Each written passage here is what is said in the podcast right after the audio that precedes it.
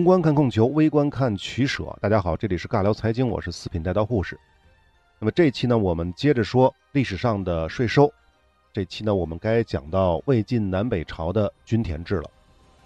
我们在讲三国财经那期重点说过啊，从东汉末年开始，连年的战争，人口锐减，十室九空，因此啊，大量的土地被闲置，同时呢，也产生了大量的失去家园和土地的流民。从三国时期开始，曹魏为代表的政权就开始给这些流民提供土地，让他们重新的稳定下来，从事农业生产。这个呢，并不是说统治阶级他有多么的心地善良，最关键的原因还是在于有了人口，才有人种地，政府才有税收，才能维持政权的稳定和发展。之后的两晋呢，也是延续了曹魏的基本的土地政策，说白了呢，就是给没有土地的百姓呢提供土地。而且呢，还实行过占田制，这个呢，主要就是为了防止土地的兼并，就规定农民和贵族占有土地的最高的限额。但是呢，由于两晋南北朝持续了几百年的政局动荡，不断的战争，百姓不断的流离失所，土地不断的闲置，在短暂的和平间隙里，前期呢，政府给百姓分配土地，到了后期呢，就会被贵族和统治阶级兼并，然后再发生战争，百姓。再流离失所，土地再被闲置，如此循环。因此啊，这种给百姓分配土地的这个行为一直没有中断过，可以说呢是铁打的耕地，流水的百姓。为什么要说这个事儿呢？说这个背景呢，其实就要说后面的均田制了。只不过呢，此前的各时代和各地区的政府，它的均田的政策不尽相同。而且呢，比如像曹魏时期的政策，我们都说过，所谓的分配土地，在法理上不是把土地给了农民，而是借给农民，土地的产权依旧属于国家，而不属于百姓，甚至这个百姓连使用权都不存在，没有这个概念，它实际上就是给国家当佃户，因此呢，才有什么用官牛的官六民四，用私牛的对半分，这个本质上哪里是什么交税啊，就是给地主打工嘛。那么什么时候国家真正的稳定的把荒废的耕地分给了百姓呢？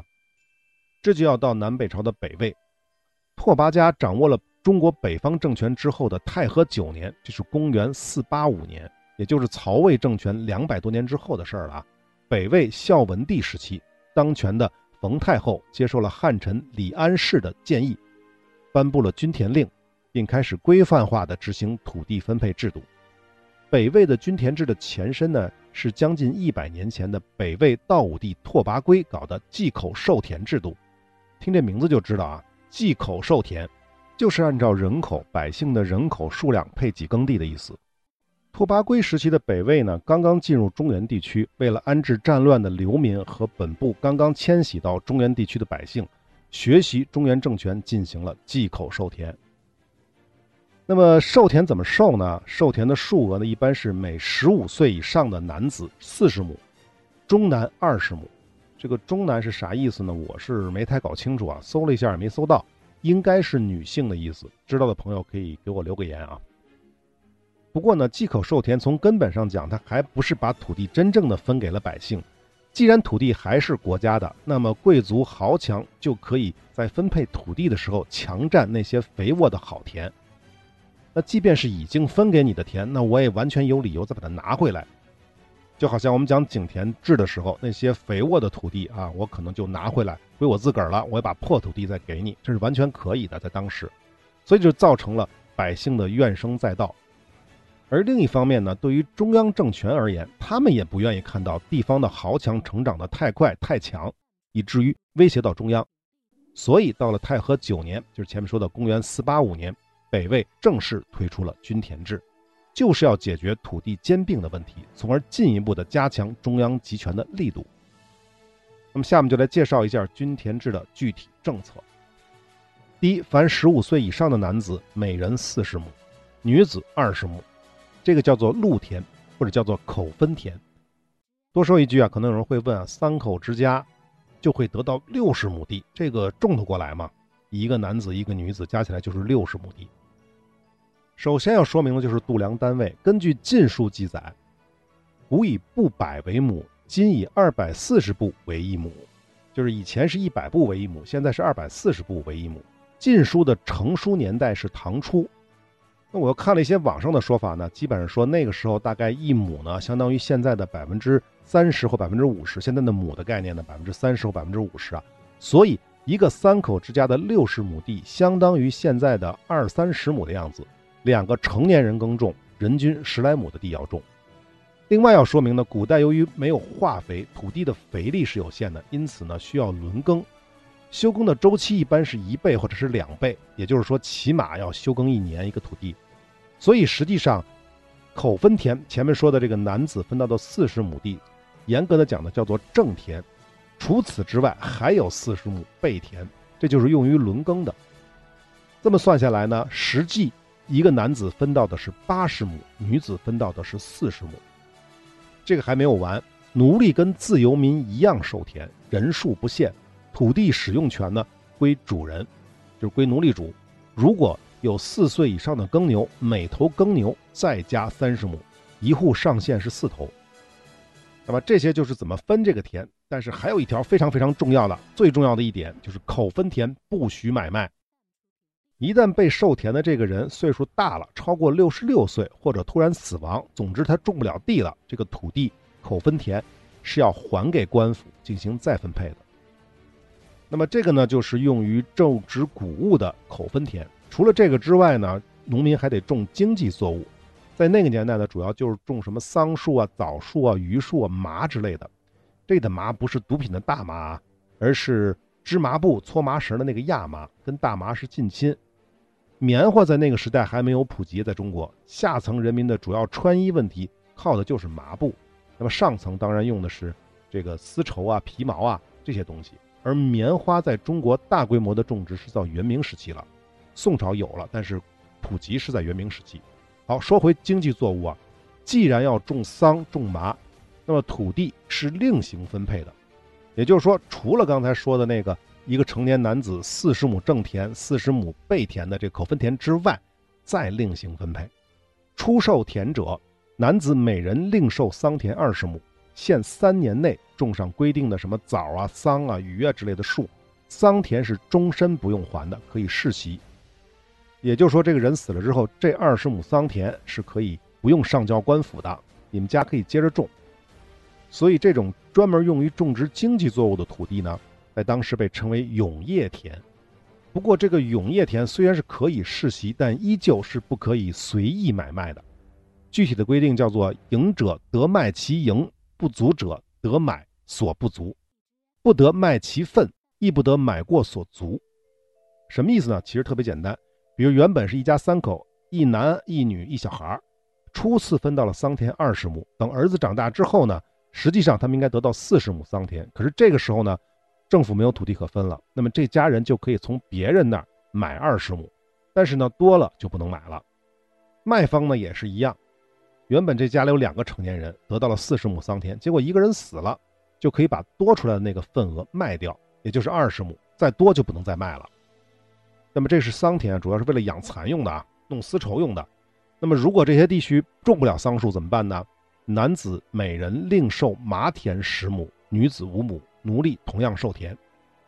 也就是说，丝绸的东西弄不了，那你弄什么呢？就弄麻呗。好，这个就是永业田。那么除了这些之外，新定居的民户还可以得到少量的宅田，宅就是那个宅基地的宅，而这个宅田的意思就是宅基地，盖房子的土地，每三口一亩，奴隶呢是五口一亩，宅田呢是死了之后，人死了之后不用上交政府的，可以继承，而且可以买卖。好，以上这些内容我们再重复一遍啊，一个成年男子用于种植谷物的口分田可以分到四十亩正田，四十亩背田，就叫永业田。而永业田呢，就是桑田或者是麻田，十亩到二十亩不等。再有呢，三分之一亩的宅基地，因为我刚才说了是三人一亩啊，所以摊到一个成年男子就是三分之一。这其中四十亩的口分田的正田和四十亩的口分田的背田，就这口分田是不能买卖、不能继承的。人死了之后或者到岁数之后呢，就得还给政府。而桑田和麻田的这些永业田是可以继承的，可以有限的买卖。而只有那些用于盖房子和拿来种点什么青菜之类的宅基地的宅田是可以自由买卖的，这才是真正的私产。当然了，我们在历史上的房价也说过啊，这个房产的买卖也是有一定限制的，具体都不解释了。那么以上呢就是基本的均田制的政策，另外还有一些补充啊，比如这个如果是全家都是老幼病残的，只按男性数量的一半来分配土地；如果是残疾人，即便是超过了年龄限制，也不需要归还口分田，但是死了之后还是要还的啊。还有什么寡妇守制虽免课亦受赋田，也就是如果你是个寡妇，是吧？有没有再嫁？呃，那么怎么着呢？就是我可以免你的税，但是还是会给你授田，按这个女性的这个授田就是一半来授田。这个还没完，还有如果在所属的地区耕地比较少，老百姓是可以向空旷的地区叫空荒地区迁徙的，并接受政府分配的荒田。如果这个地区的耕地特别多，但是人口特别少的话，百姓虽然不能无故迁徙，但是是可以向官府申请借种授田之外的土地，也就是说呢，去种别人家的田，给贵族啊、地主啊当佃户，这都是可以的。那么还有就是，如果是因为这个人犯了罪被流放了，或者人口流失了，比如逃荒之类的人口失踪，出现这种情况的话，这个人所属的土地政府要回收进行再分配。那么以上呢，这些就是普通百姓的啊。那么再说一下政府官员啊，他们也是有对应的授田的，被称为公田。这个呢是根据它的等级，授田的面积不同。刺史是十五顷，一顷大概是五十亩啊，十五顷就差不多是七百五十亩，是普通百姓的十几倍大概。当然我这个不知道他有没有算备田，如果包含备田的话，那就是五六倍；如果不包含备田的话，就是十几倍。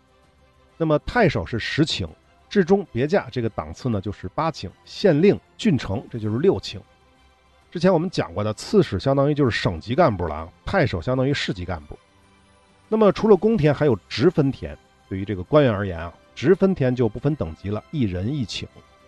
那么既然叫做公田和直分田，就肯定是不能世袭的，不能买卖的。相当于这些土地呢，是跟着岗位而不跟人的。好，那么北魏时期的均田制的规则我们就说完了。大家想想，这个是什么呢？这个其实不就是公有土地制度吗？当然，实际上也不完全是这样啊。因为在宋朝之前啊，各朝的中央政府都不敢跟世家大族对着干，因此均田制只是针对战乱等原因的那些无主之地和荒地的再分配。对于地方豪强已经拥有的土地，中央是完全管不着的，也不敢去管，或者说起码是不会去管，对不对？而且前面也明确说了，口分田的分配当中呢，奴隶和自由民是一样受田的。那普通的自由民哪来的奴隶呢？对不对？所以说这种制度实际上是对世家大族的一种照顾。不过再怎么说啊，均田制从根本上它讲，它就是土地公有制，在一定程度上是限制了世家大族对土地的进一步的兼并，尤其是限制了他们开垦新土地纳为己有的这种行为。那么新土地以后都是国家的了，就拿来分配了，对不对？就这个意思。这个钱穆的《国史大纲》就是这么说过：此田制用意，并不在求田亩之绝对均给或者均给啊，我也不知道怎么念了这个里，只求富者稍有一限度，而贫者亦有一最低之水准。因此，严格的说啊，均田制只是在一定程度上的土地公有，但确实有着非常积极的意义。因此呢，这个制度从北魏之后。一直延续到了唐朝，尤其是在中国的北方地区，而中国的南方地区的均田制普及程度呢，并不是非常的高。为什么呢？魏晋南北朝啊，主要的战乱地区呢，是中国黄河流域为主的北方地区，而长江流域的南方地区，它战事是比较少的。在这种情况下，土地流失的程度就比较低，因此这些土地大部分呢，一直都被地方豪强、世家大族占有着。不管是宋齐梁陈，还是后来统一中国的隋文帝，他们都不敢得罪这些豪门，所以在这些地区，均田制也就没法去实行，没有土地嘛，没有土地去实行。换句话说啊，均田制的前提是有田可分，北方无主之地多，自然有的可分，而南方地区想要均田怎么办？你得先打土豪，才能有田地分，对不对？而实际上，南方的历届政权，包括后来统一的政权，都不敢这么做。好，土地政策我们就说完了，下面就来说一说在均田制的前提之下，百姓的实际税赋水平了。那北魏时期的税赋呢，分为田租、人头税和徭役。田租呢，指的是一对夫妻要缴纳的谷物，主要是粟，就是小米啊，带壳的小米，要交多少呢？交两担。如果是一个人单身，那就只需要交两担的四分之一；如果是奴隶身份，只需要交八分之一；如果有牛，要额外交纳二十分之一，因为牛也代表着有额外的授田嘛，对不对？我们前面说过。那可能有人会问了，既然是田租，为什么要按人头收税呢？别忘了啊，均田制，均田制，田地是按人头均分的，那收税也按人头计算，没问题啊。那么至于六十亩地交两担的带壳小米，什么概念呢？这得考察一下那个时期的度量衡了。我们就直接看结果了。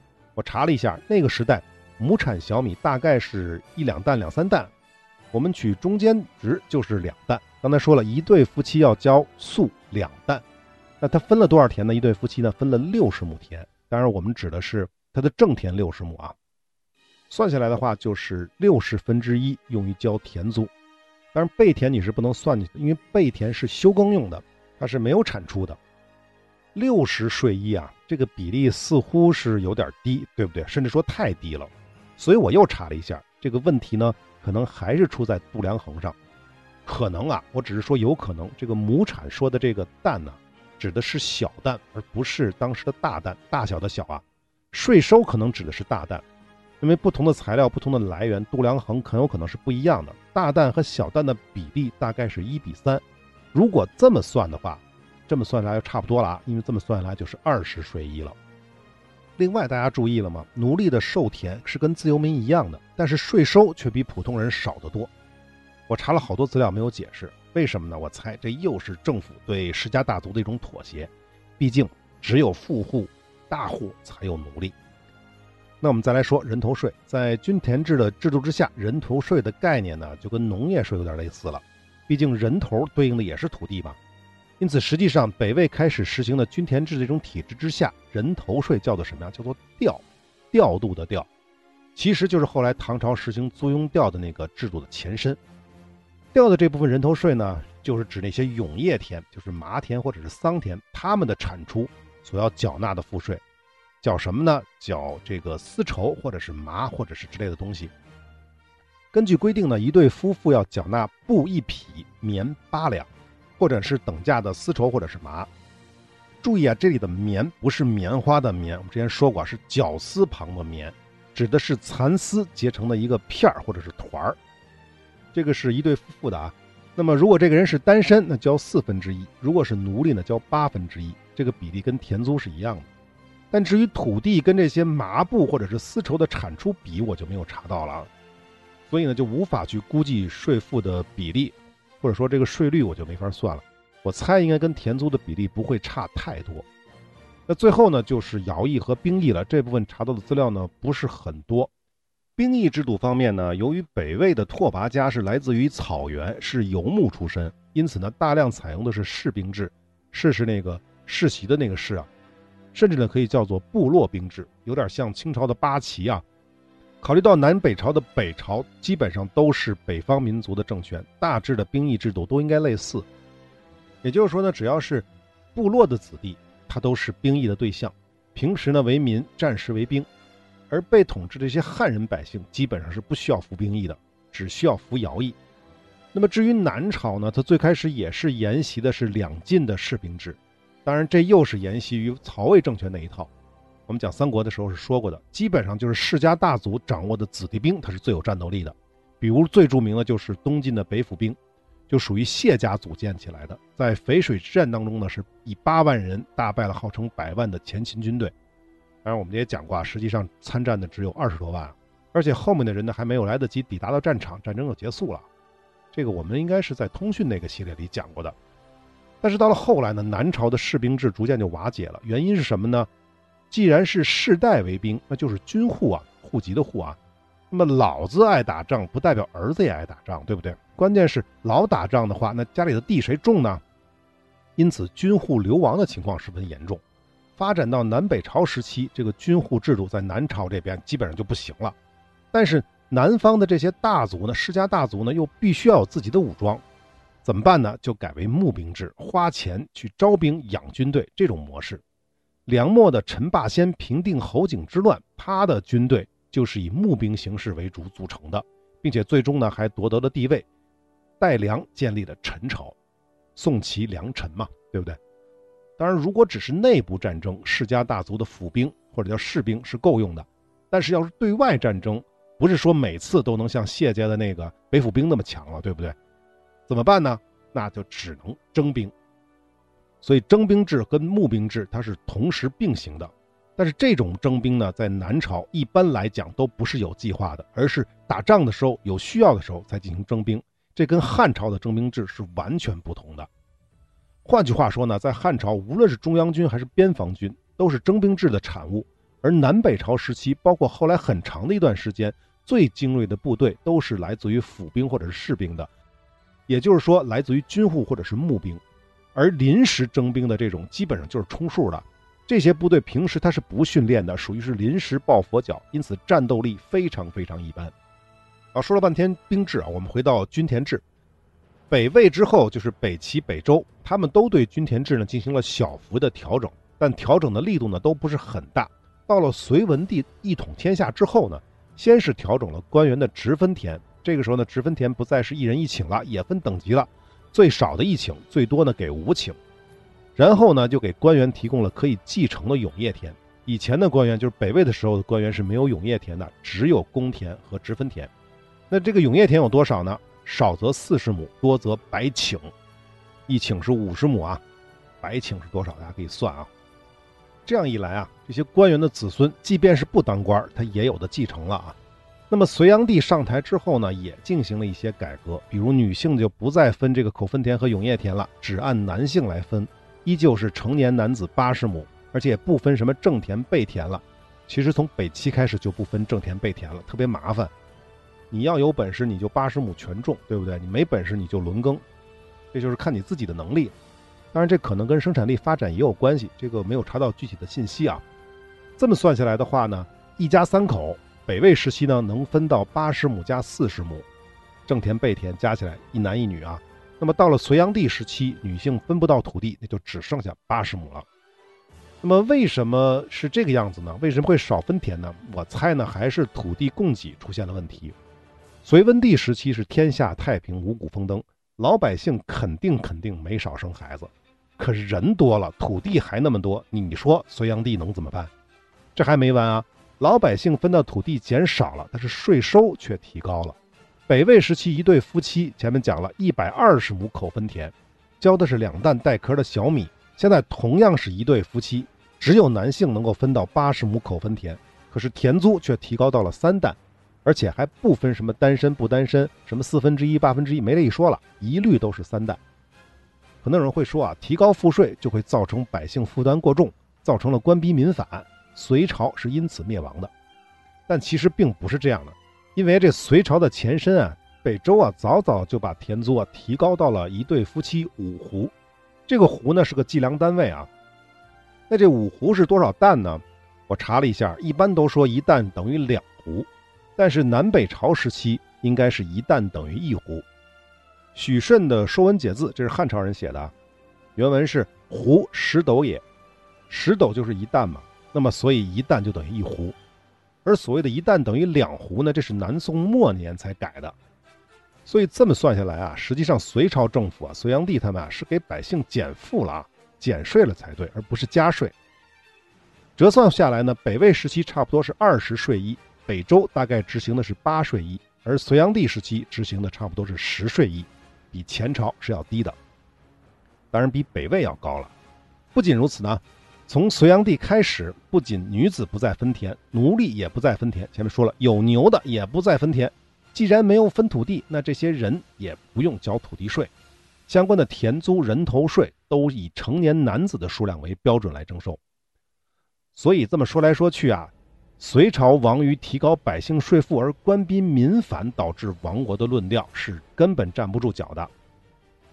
我刚才说了这么多，大家有没有注意到一个有意思的地方？有没有看出来隋炀帝税赋改革当中的其他的潜台词？有没有看出来呢？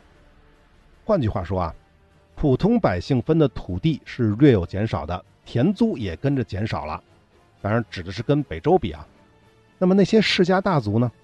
大家想过没有？他们原来拥有大量的奴隶和耕牛，他们的奴隶分不到土地了，耕牛也分不到土地了。这说明什么呢？这就再次说明了隋朝时期可以用于分配的土地是越来越少的，所以必须要加以限制。而普通百姓能有多少油税呢？所以这个油税啊，只能从世家大族、从那些大户、从他们那儿抠了。还有，为什么隋朝要给官员提供更多的直分田和永业田？不是说土地不够分了吗？我认为啊，这要跟另一件事联系在一起。这我们都知道的，从隋朝开始的科举制度，这政府啊开始从民捐选拔官吏，同时呢又给了官员提供了更多的土地。这什么意思啊？这应该就是皇帝老儿笼络新生政治力量的一种手段。毕竟啊，我们反复的说过，中国古代的皇帝最大的威胁根本不是来源于底层人民，而是那些拥有大量土地。金钱和府兵的大土地主集团的这些世家大族，所以啊，隋炀帝的统治最终被终结，隋朝被灭亡，它确实是跟均田制改革有关，但并不是因为均田制的改革侵害了普通百姓的利益，而是侵害了那些世家大族的利益。好，均田制说的就差不多了，我们简单小结一下啊，讲了这么多关于它的内容和相关的赋税，我们都知道，自春秋时期井田制瓦解之后。土地的完全公有化的模式向私有化来进行演进，这种演进也是封建制度瓦解的重要一环。毕竟这些诸侯也好，领主也好，必须在法理上明确自己所占土地的合法性。但在接下来的历史发展进程当中呢，统治阶级也看到了土地完全私有化所带来的问题。这个呢，就像管子所说的“分地若一，强者能守”。完全的土地私有化对中央集权而言，其实呢是一种威胁。要知道。那个时代，土地、土地上生活的百姓以及他们的出产是最大的财富源泉，掌握更多的土地和人民，也就掌握了更大的话语权。再加上东汉末年之后长达几百年的战乱，荒废的土地和流离失所的百姓，他也需要进行安置。在这多重因素的加持之下，均田制才这么产生了。因此啊。均田制的积极意义是显而易见的，我们就不必多费唇舌。下面主要来说一说均田制的弊端。首先呢，战乱时期的均田制肯定是没有什么问题的，土地多，人口少。那么和平时期呢，尤其是长时间的和平，会带来什么问题吗？显然必定是人丁滋生，人口多了，土地就越来越少。这种情况下，有限的土地怎么分？分给谁更合理呢？如果偏向世家大族那些大土地主的话，对于统治阶级而言，普通百姓的生计出问题其实是小事儿，关键是土地所对应的赋税就会减少，中央政府的财政就会出现问题，同时世家大族的实力也就会增加。但是如果你把政策偏向于普通百姓的话，那就会得罪那些掌握更多政治权力、经济命脉和军事力量的世家大族，他一样会威胁到中央权力的稳定。这两头都不好办，那能怎么办呢？隋炀帝他也没办法。毕竟啊，东汉之后更多的时间是处于战乱的时代，各小朝代的和平并没有维持太长的时间，所以啊，均田制背后的弊病呢，一直没有足够的时间积累，去积累到暴雷的程度。但是呢，隋末的战乱之后，大唐帝国的建立，给了均田制足够的时间去积蓄其危险的那一面。这部分呢，我们后面会说。那至于我们的主题税收来说呢，均田制的制度之下，其税收的负担程度从表面上看跟汉朝差不太多，加上兵役、徭役，估计呢普通百姓的总收入，其中用于税收的部分差不多也在百分之三十左右，尤其是田租和人头税，因为呢土地是属于国家的，所以呢这两部分讲，严格的说它更接近于租而不是税，而且呢税收的比例也是比较低的。但是毕竟是战乱年代，兵役和徭役才是普通百姓最大的负担。当然，不同地区、不同政权的政策它是有区别的。总的来说，北方政权兵役负担更重一些，因为它战乱更多；而南方政权的百姓呢，因为他们和平时间更长，所以他们负担的徭役会更重一些。总的来讲呢，是差不太多。好，均田制我们基本上就说完了，我们也把这个进程、税收的进程讲到了隋朝这个时间。那么下一期呢，我们就来说唐朝的租庸调。好，我们下期再见。